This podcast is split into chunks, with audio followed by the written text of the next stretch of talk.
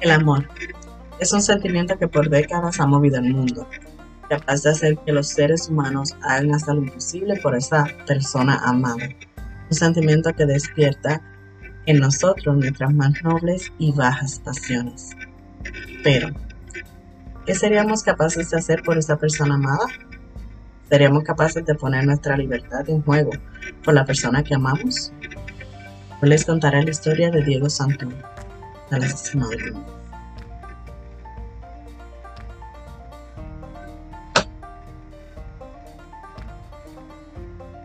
Buenos días, buenas tardes, buenas noches, dependiendo de qué hora esté escuchando esto. Y bienvenido a este su podcast Historia de un crimen. Soy su host, Stephanie Rosales, y queremos recordarles que pueden irnos a dar un follow a nuestras redes sociales. En Facebook y Twitter estamos como Historia de un Crimen y en Instagram es Historia de un Crimen 1. Recuerden también que si quieren que contemos alguna historia de un crimen en especial o tienen alguna sugerencia para mejorar este su programa, nos la pueden enviar a nuestro correo electrónico historia de un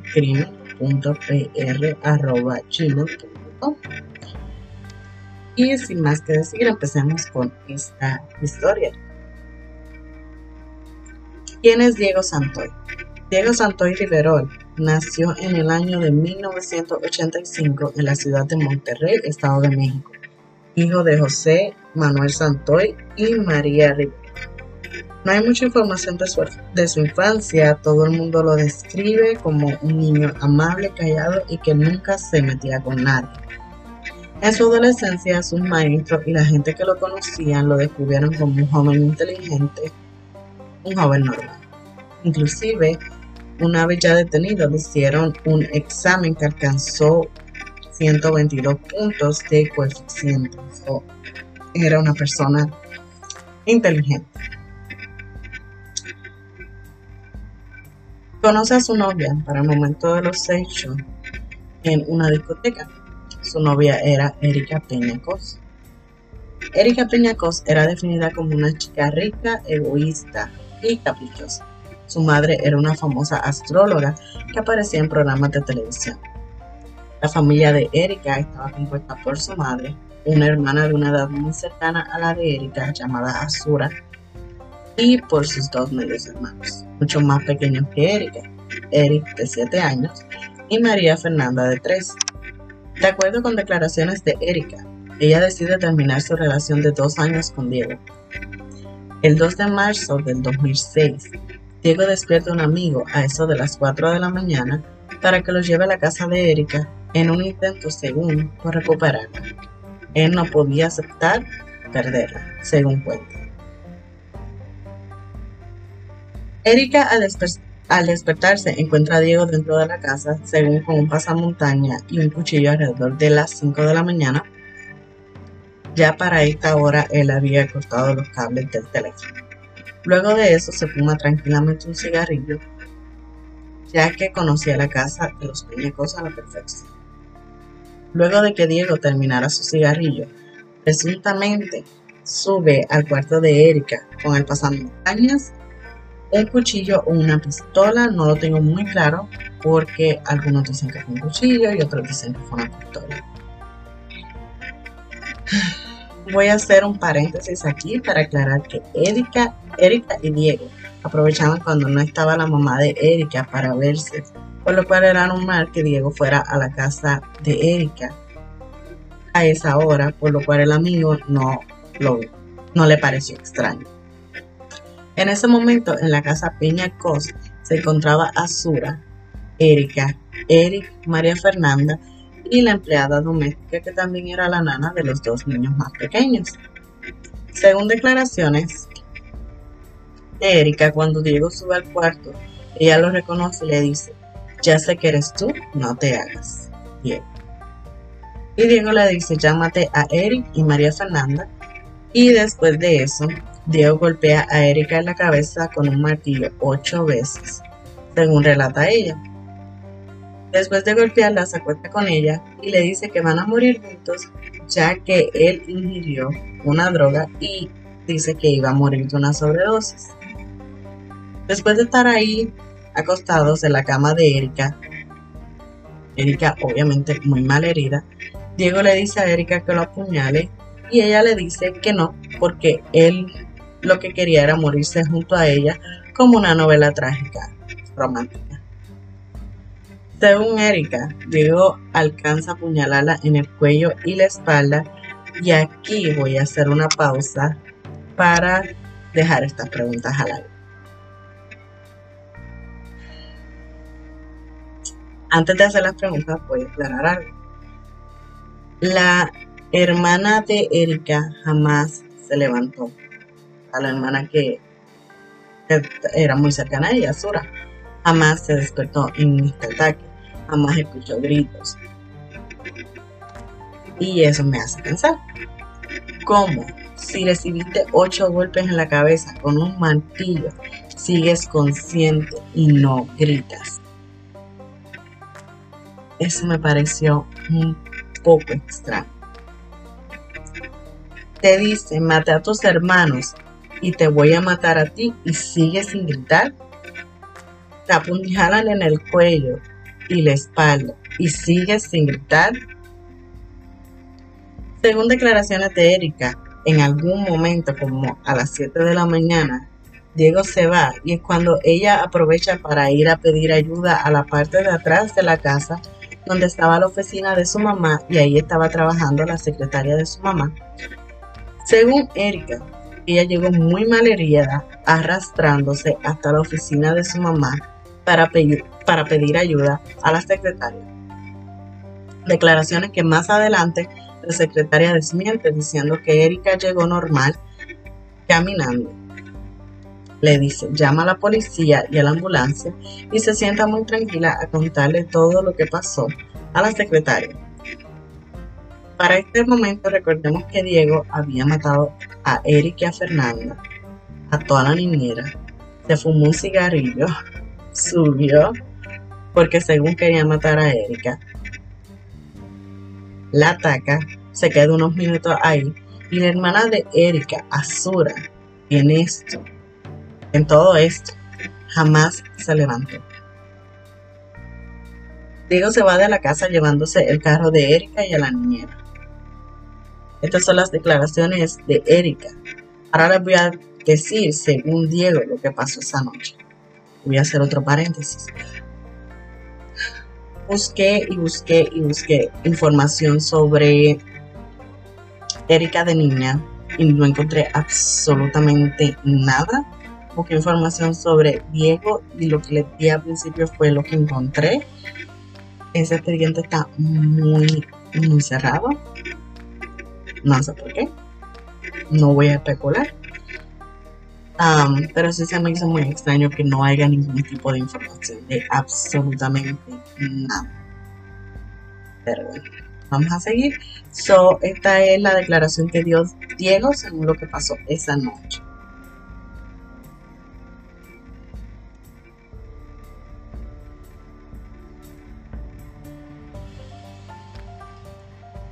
Diego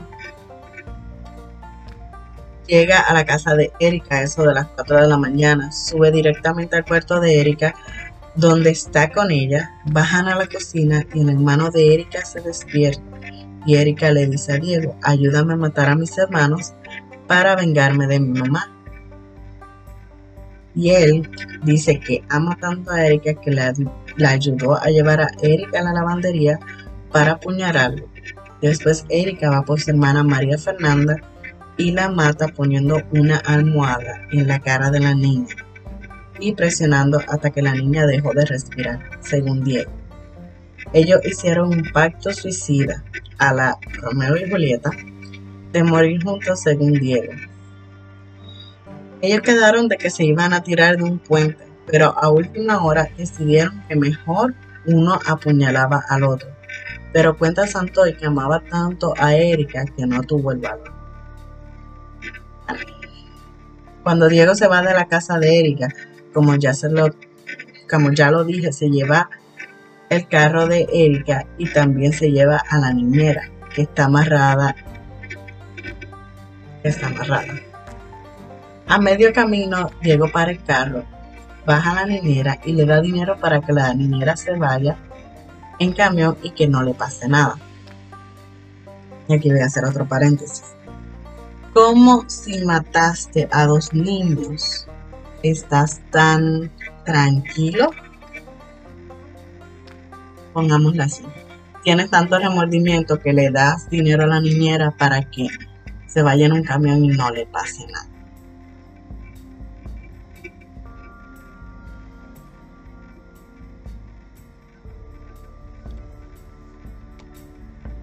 Perdón por no traer una cronología exacta, pero por más que busqué y busqué y busqué, no encontré una secuencia.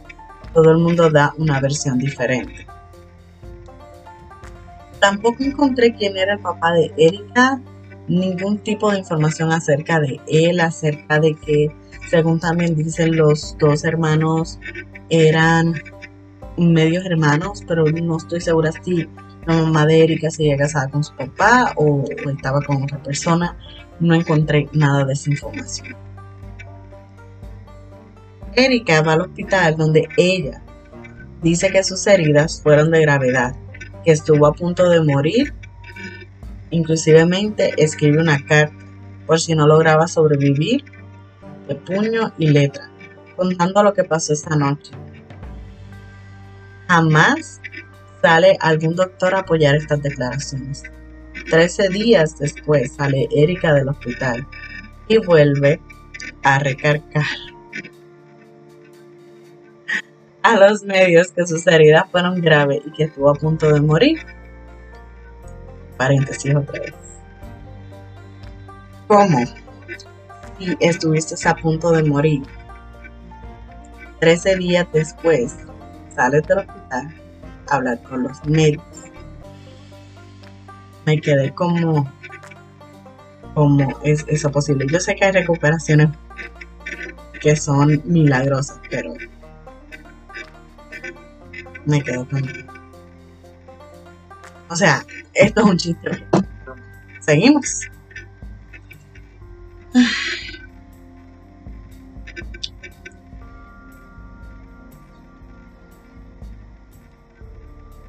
Y a partir de este momento, todo el mundo la ve como la víctima. Cuatro días después de los asesinatos, Diego fue detenido en Oaxaca, junto con su hermano. Los hermanos Santoy pretendían huir hacia Guatemala. Al momento de su detención, Diego confiesa los asesinatos, confirmando así la versión que diera Erika. Sin embargo, un par de semanas después, Diego cambia su versión de los hechos y dice que su primera confesión fue porque los oficiales lo presionaron para que él confesara. Me quedé como no sé, no voy a hablar, no voy a opinar, no voy a decir nada, no voy a callar, pero es como muy extraño, porque confesaste primero y después, unos días después, cambias la versión. Creo que encontré esa información o he escuchado en otros podcasts esa información que dice que cuando Erika empieza a decir no, él fue, él fue, él fue, él se cansa y dice no. Y ahí es cuando cambia la versión. Pero como no encontré información exacta, eso no lo traigo. Pero vengan ese momento.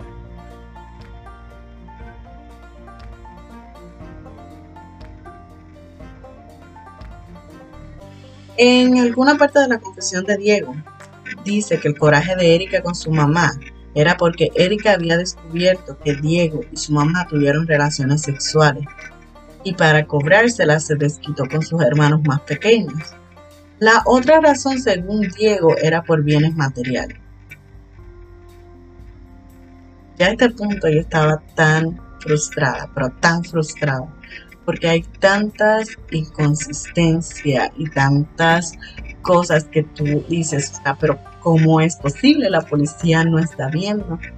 Y mi esposo me dice, no te estreses, esto te va a pasar mucho. Y sí es cierto, en los otros casos me ha pasado mucho también. de que he visto esto, he visto, inconsistencia y me quedo como que, policía, ¿qué pasa? ¿Dónde está lo que se supone que nos tienen que proteger? Pero bueno.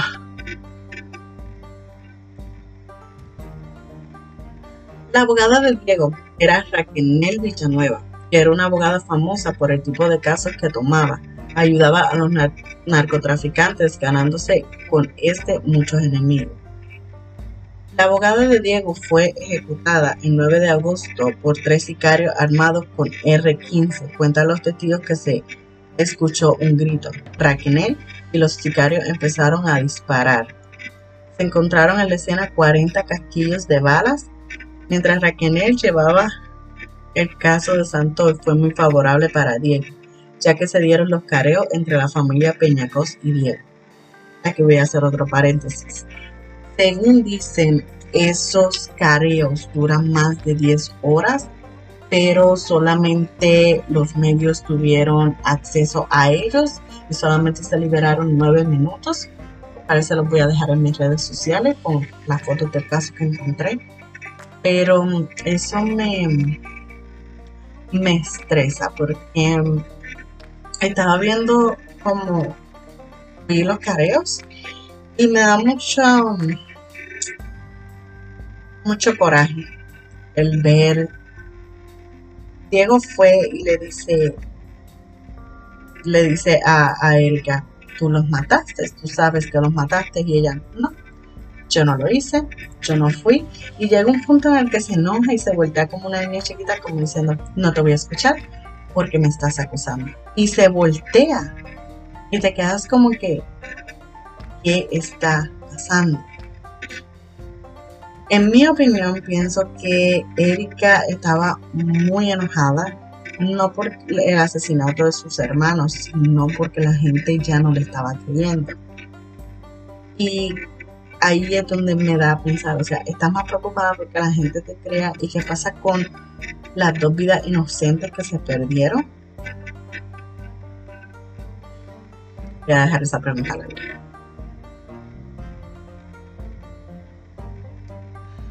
También se dieron los careos entre la secretaria y la nana con Diego. Estos careos duran alrededor de 10 horas, 10 horas perdón, de los cuales solo se liberaron 9 minutos. Y otra cosa que no dije, en mi investigación pude corroborar que el expediente de Diego está sellado. Y volvemos a lo mismo.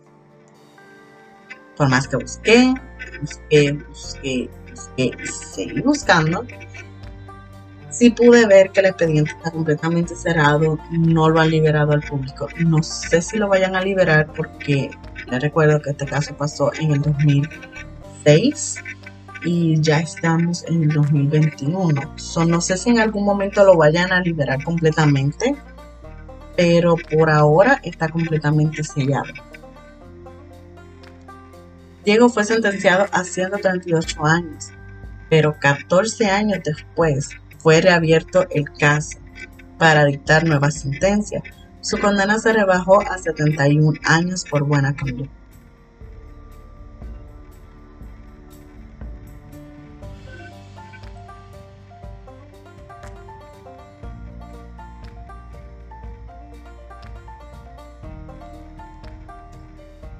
Ahora vamos a hablar de las inconsistencias que yo encontré en el caso. Jamás encontraron el pasamontañas ni el arma que dijo Erika que Diego traía el día de los asesinatos. Y recordemos una vez más que Erika afirmó que Diego traía un pasamontañas y un arma y lo puse como arma porque vuelvo y les digo, no estoy muy segura que fuera un cuchillo o una pistola, hay diferentes versiones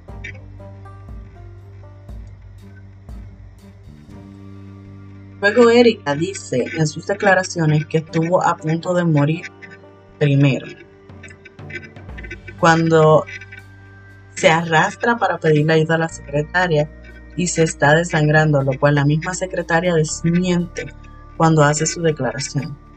Otro punto fue el que Erika asegura que estuvo a punto de morir en el hospital y ningún médico sale a confirmar nada. Y sí, ustedes me pueden decir, ah, pero es que no es necesario que los doctores hagan confirmar. Sí, es, es muy cierto. Pero 13 días después sales y te pones a hablar con la prensa cuando tuviste heridas de gravedad. Es, es lo que a mí me hace pensar. Como lo dije, 13 días después, cuando Erika es atacada, sale y está bien, está, yo la veo que camina, yo la veo que da declaraciones y dice, es que él intentó matarme, él me hizo esto, él me hizo lo otro, pero en ningún momento veo ni que su mamá ni que ella hablen de sus hermanitos otra cosa, o sea, eran unos niños, no eran personas adultas, no tenían absolutamente nada que ver con Diego. Pero bueno. Cuando Erika es atacada por Diego, no grita en ningún momento. Eso es otra cosa que me hizo pensar. Como si estás siendo atacada con un martillo. Estamos de acuerdo que los martillos están casi todos hechos de metal y si no este metal es un material bastante duro.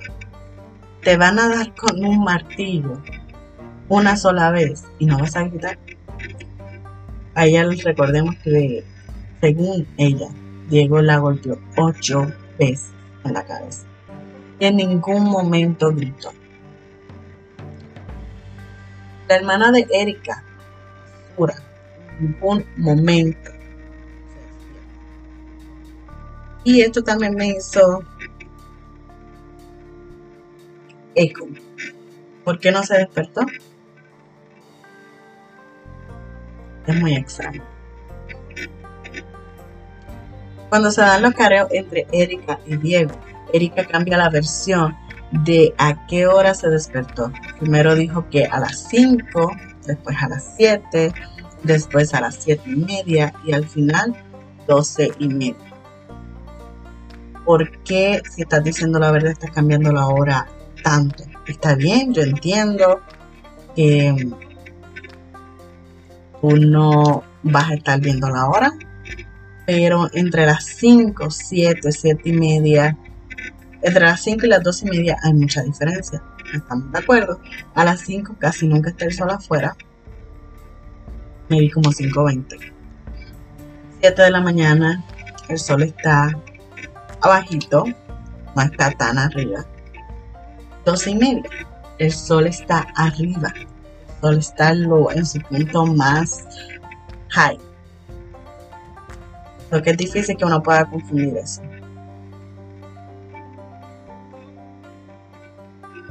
Otra cosa extraña es que los dos cuerpos de los niños no tuvieron autopsia. Fueron entregados a sus padres tan solo tres días después. Fueron.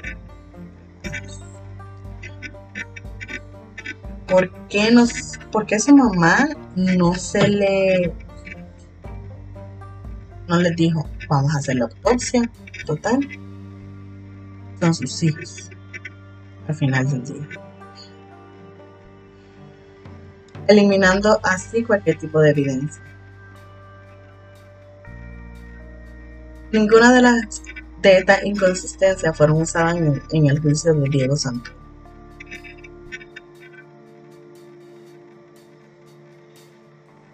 Mi opinión. Yo pienso que en este caso hay más de un culpable, pero puede más el dinero. Pienso que este caso tiene, jamás se le va a hacer justicia completamente a estas dos pobres almas y es tan triste el ver cómo gente inocente paga los, platos rotos de personas adultas. Algo que no dije y que quiero aclarar es que estaba buscando y buscando y buscando la de cómo a él lo, lo pusieron su perfil psicológico. No encontré nada.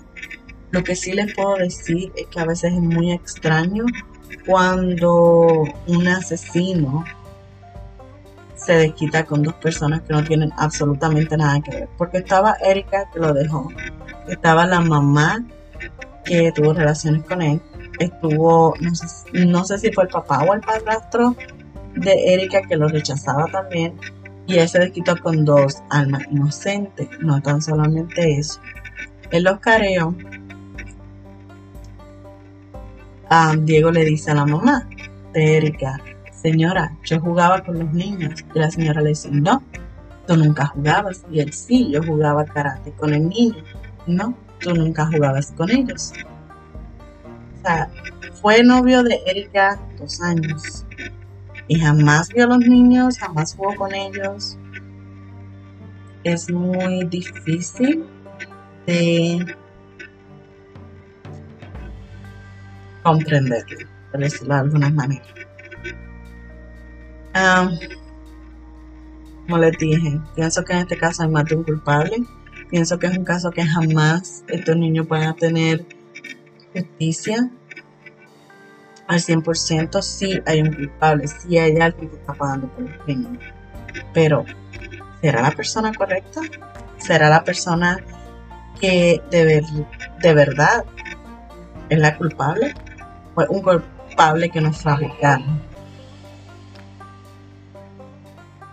No encontré tampoco ningún tipo de evidencia de cómo mataron al niño al niño, si mal no estoy, lo apuñalaron. No, he encontrado la evidencia de, o el arma de cómo fue apuñalado. a la niña fue una almohada. No veo si encontraron almohadas o algo así.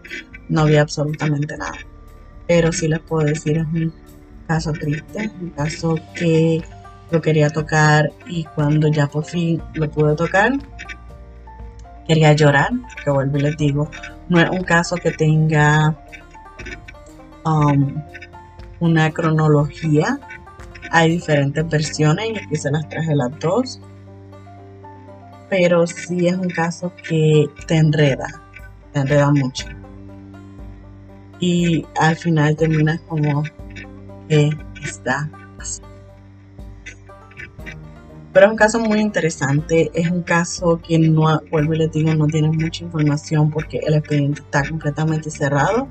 No hay información acerca de Diego Santoy de joven y no hay información de Erika Peñacos de joven, sino hasta que sale el caso y de Erika no se habla mucho. Y tristemente lo que yo pienso. Diego lleva, lo pasó en el 2016, 14 años, más o menos 14, 15 años, preso por un crimen que maybe él no cometió. Y ha dado entrevistas, ha dado... Y sigue diciendo lo mismo. Sigue diciendo que él no fue, que él sí le ayudó, pero que él no lo cometió y es muy triste. Diego se casó, conoció a alguien, no estoy muy segura, tiene un hijo con esta persona, pero sigue detenido. Mientras que Erika siguió con su vida, se casó y vive en alguna parte de México. Y ya de este caso no se ha vuelto a hablar. Es es un caso interesante, lo vuelvo a decir, es un caso que a mí me tuvo al borde del asiento mucho, mucho tiempo. Es un caso difícil de armar porque no hay mucha información, no hay una cronología.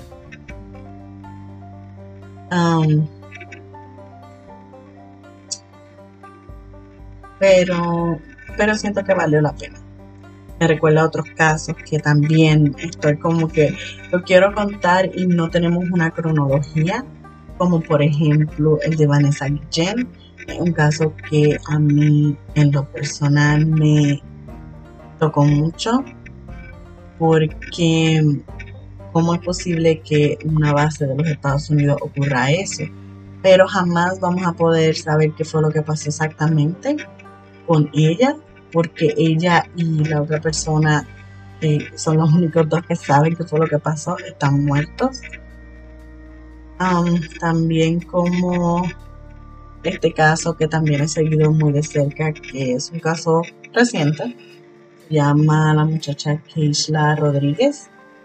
También la mataron embarazada. Hay un culpable. Y yo también pienso lo mismo. No es, no es el responsable.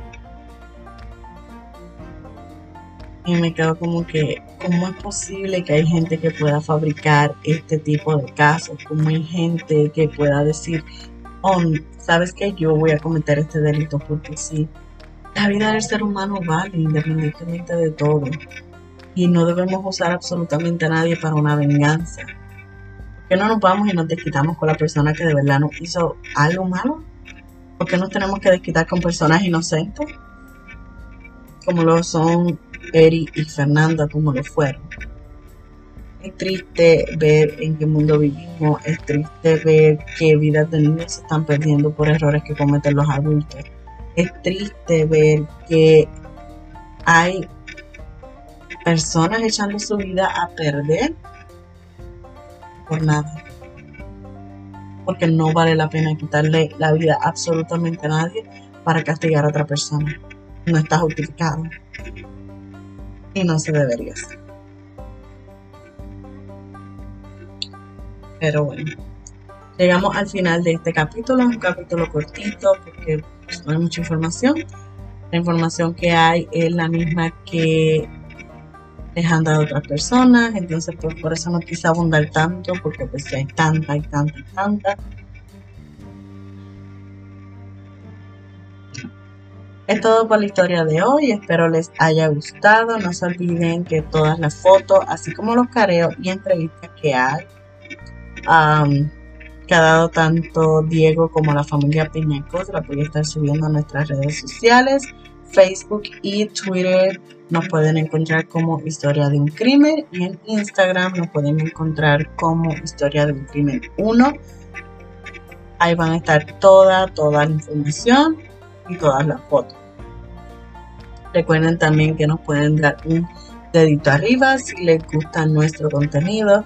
También si quieren hacer una, si quieren escuchar una historia en particular algún crimen o tienen alguna sugerencia para mejorar este su programa, nos pueden enviar un correo a nuestro email historia de un crimen.pr.gmail.com Nos vemos en la próxima con una nueva historia. Yo soy su host, Stephanie Rosales, y que estén muy, muy bien. Bye bye. Todavía no me voy, solamente quería decirles que recibí muchos mensajes de personas diciéndome no has subido nada, te desapareciste. Sí, estuve desaparecido unas dos semanas más o menos, se me hizo imposible grabar algo. Tenía unas situaciones que tenía que prestar atención, pero gracias a Dios ya las pude resolver y venimos con todo. Acuérdense que vamos a estar subiendo una historia todas las semanas y ya saben, vuelvo les digo, si quieren una historia en específico o si tienen alguna sugerencia para mejorar este su programa, nos la pueden enviar a nuestro correo electrónico que es historia de un crimen.pr Ahora sí, bye bye, hasta la próxima.